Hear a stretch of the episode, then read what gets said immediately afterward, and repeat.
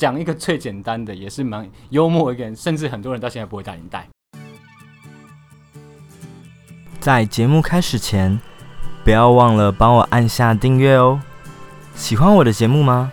想要把你听完的想法跟我分享吗？你有以下三种方法：一，在 Facebook 上搜寻我们的粉砖 Barney's Talk，B A R N E Y E P S T A L K，欢迎留言私讯给我，并帮我按个赞。二，用 Apple Podcast 收听的朋友，可以在评论区留言，并给我五星好评。三，First Story 上收听的朋友，可以直接用 APP 与我联系。最后，最后，觉得今天的内容还不错的话，请帮我分享给你的朋友，无论是透过 Facebook、Instagram、d c a r d PTT 等，我们一起让台湾的 Podcast 节目更加丰富吧。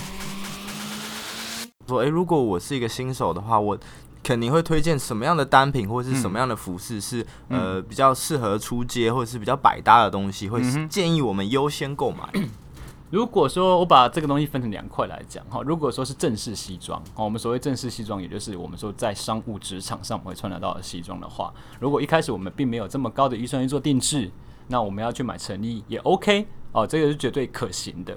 那当然我会比较建议的方向是多几个品牌。然后多几个版型去套、去穿、去直接感受哪一个轮廓是你最喜欢的。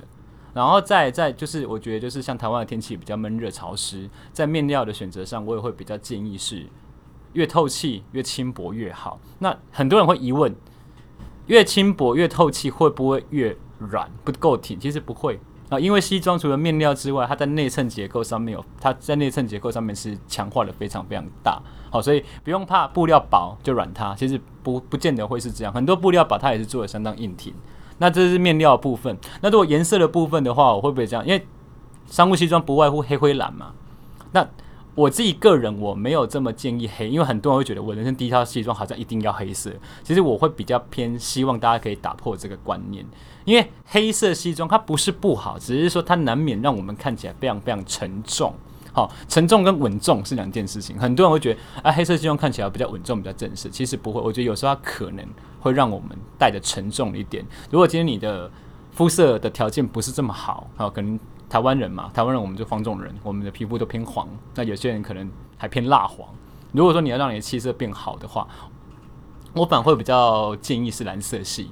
那蓝色系会不会太亮？不会，其实你就挑一些深蓝色。蓝黑色或者说靛蓝色，像这样的色系，我觉得都很好。而且蓝色给人家的第一个反应直觉就是沉稳、干练、专业度也够好。所以第人生第一套西装，我都会在颜色上，我就会建议说我们可以以蓝色。那第二套也许再追到灰色系，好，然后其实再来才要需要黑色。好，其实这是我很多经手客人的，他们步骤其实都是像这样子。哎，这个是我自己会蛮建议的一点。然后。至于你说版型上面有没有，真的就是多试了，因为每个品牌他们设定的版型不一样，而且有些比较专业的品牌，它可能在一个品牌里面，它会设定了好几种，可能两到三种的版型。那这两到三种的版型里面还有尺寸的分别，所以就是去试穿，好，不断的去试穿，好，找出一个你最喜欢的轮廓，好，这是我的建议。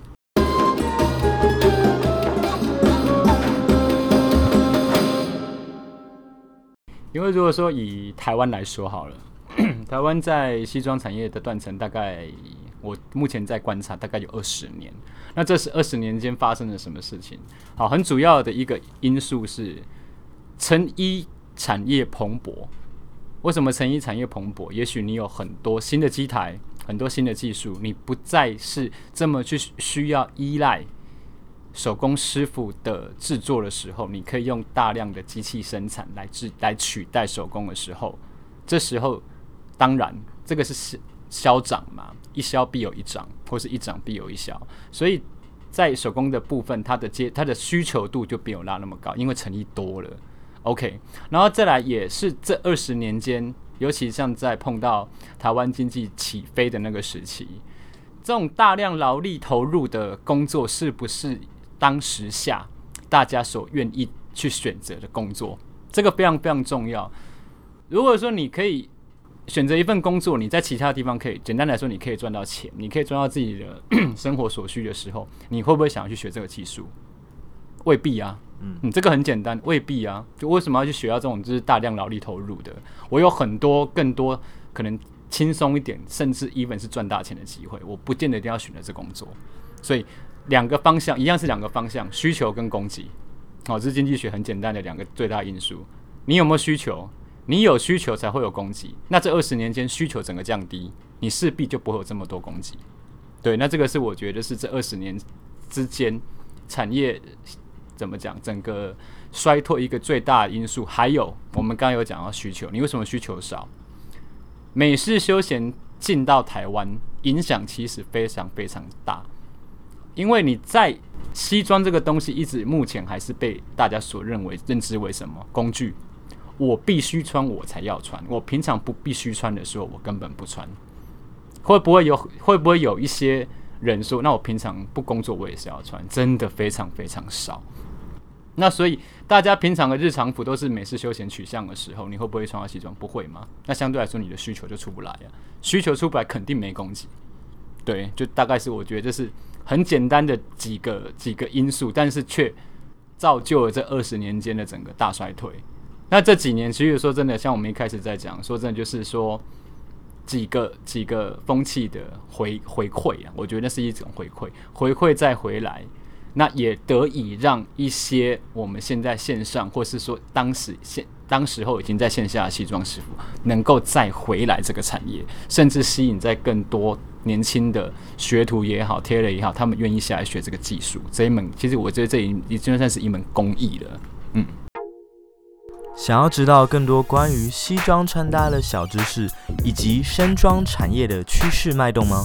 更多完整内容会在八月二十五号礼拜天下午两点在 Barney Talk YouTube 频道首播。如果不想错过的话，记得帮我按下订阅、追踪小铃铛哦。